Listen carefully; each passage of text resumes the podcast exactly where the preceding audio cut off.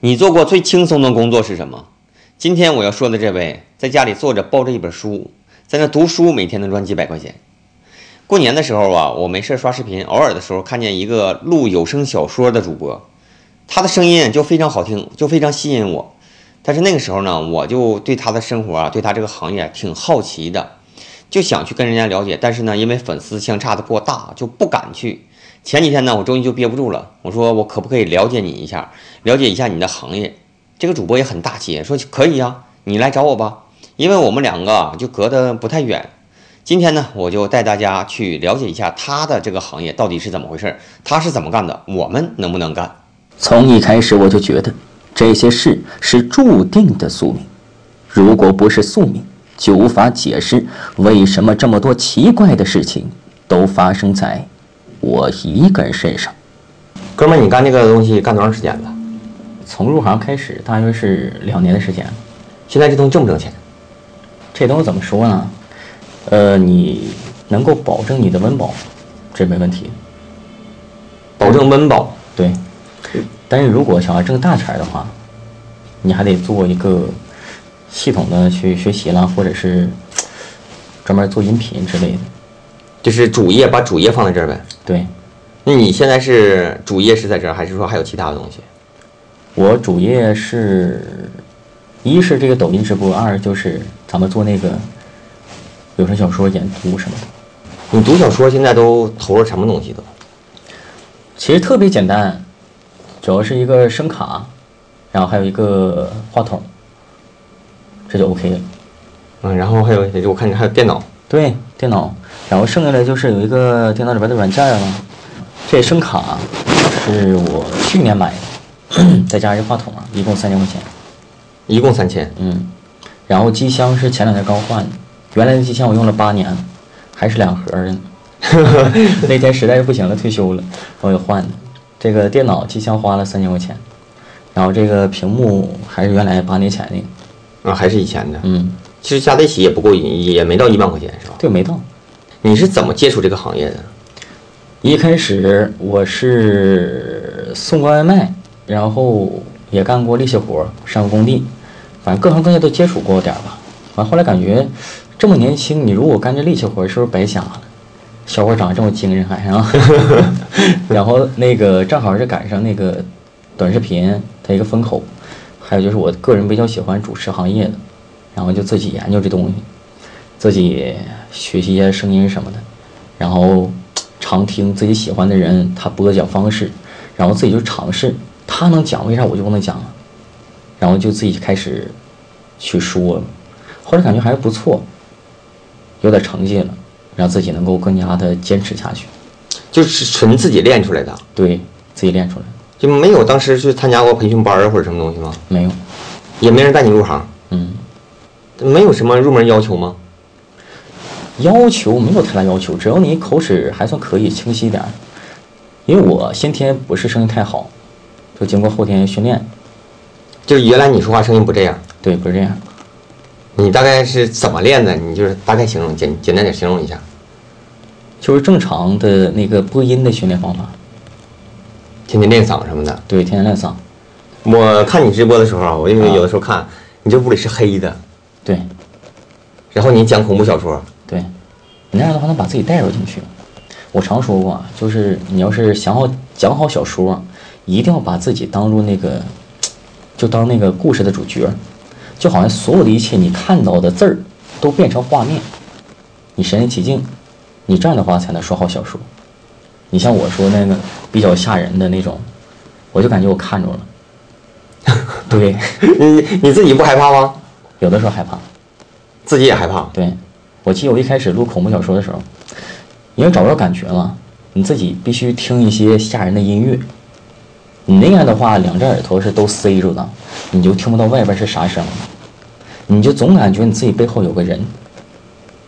现在如果说一个新手入行，他一般都是按怎么计费的？他能赚到什么钱？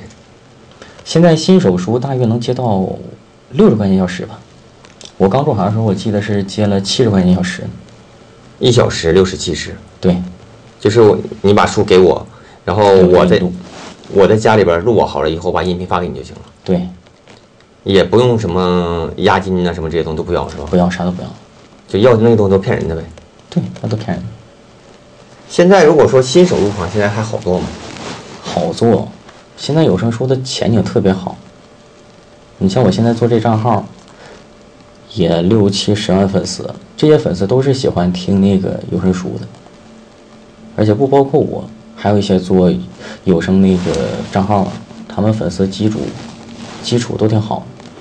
嗯，有声小说我也听，但是我个人感觉的，嗯，因为没有基础，不知道从哪入门，这东西挺难的。就是老百姓，就像我能干吗？这东西，能干。有很多人问我说：“那个飞哥啊，我想从事这行，有什么要求吗？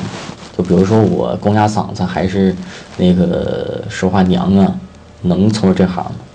其实我跟他说的就是，有的时候努力大于天赋，这东西不是你一时半会儿就直接能够收益的。但是如果你坚持下去啊，以后的收益会很长，尤其是声音这块儿，不是一天两天你就直接就完了，我练成了，然后以后就再不用练了，这东西必须得练的。如果从一个新手入行到有收益，大概得多长时间？大约，如果你一直是持续的训练啊，一个多月吧，就是天天必须都得训练。，对，天天必须得练，嗯，得有这个时间的过程是吧？对，时间的沉淀。你现在每个月大概收益是怎么样？你说的是这一个平台还是全平台？就全部的大约是两三万块钱吧。一个月，是大概有从事这个事儿多长时间能赚到这么多的？一年，一年，嗯，其实这也是一个挺好的一个技术活儿啊。这是一个怎么说呢？如果你不想给人打工，也不想去做老板，因为做老板他有一个本钱的一个风险。如果你只想赚点小钱，或者是自己特别自由，这是一个特特别好的选择。你感觉如果说一个新手练到你现在这个程度，得多长时间？比较努力的情况下，也得一年左右，也得一年左右。对，因为我够努力了，这个东西是没有办法，就是说不走捷径的，走不了，是不是？没有捷径，声音没有捷径。我记着我一开始练的时候，走在大街上，你看着牌匾，你就特别想读那字儿。你看着哪个字儿，你就想读。你这不属于走火入魔吗？对，但是就是因为这样，所以说，所以说练的才比较快，是不是？对，你时时刻刻脑子都在想怎么去做这事儿。家里人不反对你吗？也反对，我一开始我爸爸不支持我，但是我妈妈还好，嗯然后再加上我媳妇儿，都默默的支持我，完使这事儿干下去了。其实有一段难熬的时间，是吧？那个时候特别难熬，这个东西难熬的过程一定是挣钱了就不难熬了。对，大概多久？这个也就是学习的这段时间呗，因为这东西吧，我想全心投入，所以说我没有把精力再放到别的工作上。这东西可以做兼职，就比如说你白天有正常的时间，呃，比如说早八啊、什么晚五什么的啊，这个时间你回来之后，你就可以接着做，白天的工作一点不耽误。但是我就想全心的投入进去，因为我没有别的技术啊，我干的活儿都是那种下班特别晚的。如果下班特别晚回来之后，你就没有时间去研究它了，所以说把那些我就抛弃了。当然，这过程肯定很痛苦的也。我记着我和我媳妇儿结婚，呃，不都得买三金吗？最难的时候都给她那个金子都卖了，就为了渡过难关。你媳妇那时候支持你吗？支持，就什么都没说过，对嗯，就她，她一直就是这种默默支持。就是因为有人支持你才能干下去，是吧？对，现在也挺好，反正。以后你的打算就是自己要做工作室吗？对，有没有想过说像那些大主播一样，说我们自己买一本书，买一批书，然后自己录？这我也想过，你干工作室和买书也不耽误。以后你打算在有声小说这个行业你怎么发展？我的想法啊，就是自己买一些版权，然后自己去录制有声作品，然后发到平台上。然后靠这个去收益呗，就是。对，这个你有没有过预计的大概收益是怎么样？这我现在没做呢，但是我已知的啊，就是我有个朋友做的也特别好，他花了八千块钱买的版权，然后自己做的有声书，发到平台上之后，现在收益是三百万，八千块钱赚了三百万，对，而且这个收益啊是一直持续性的，版权的时间大约是五年的时间，这五年的时间里一直给你创造收益，买一本书五年，对，然后这五年之内的收益全归他自己，对，很暴利啊，这个东西啊。所以说现在这前景还是不错的。说一下我个人的见解，有声小说真就不难，难的是你能不能顶住生活的压力，用心去坚持。如果你能坚持得住，那么明天互联网也许有你一席之地，但是大部分人会倒在太阳升起之前。有声小说啊，它只是有声的一个系列，它还包括电影配音呐、电视剧配音呐、影视解说呀、这都属于有声系列的。很多人做短视频，不敢去露脸，不敢露人去拍，那么你完全可以选择这种方式，用你拍摄的素材的画面，再加上你自己的配音解说，这也是一个原创的素材，也是一个很好的选择。